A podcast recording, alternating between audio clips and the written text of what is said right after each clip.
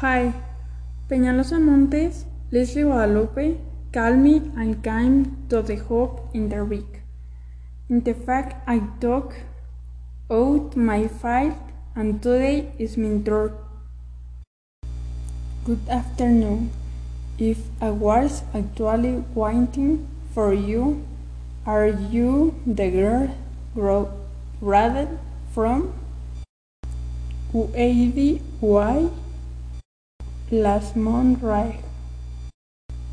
Yes, I in fact already brought the documentation and reckons in the car.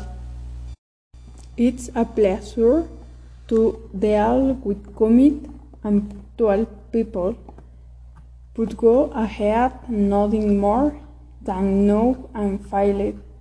It will be fast because I have a very important meeting in a file and all. Yes, don't worry. Thank you very much. We have to create them.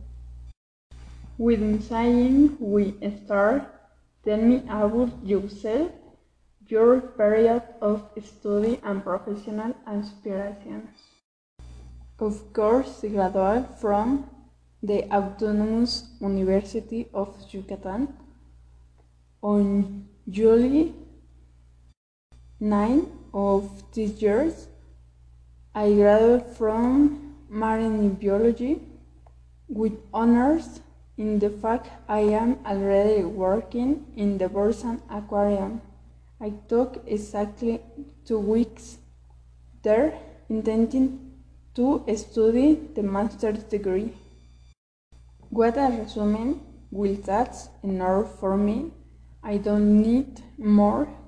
Give your papers and from tomorrow you start working in the associations. Thank you very much. I will not disappoint in the truth you gave me. See you later with permission. Come, Omer, see you tomorrow.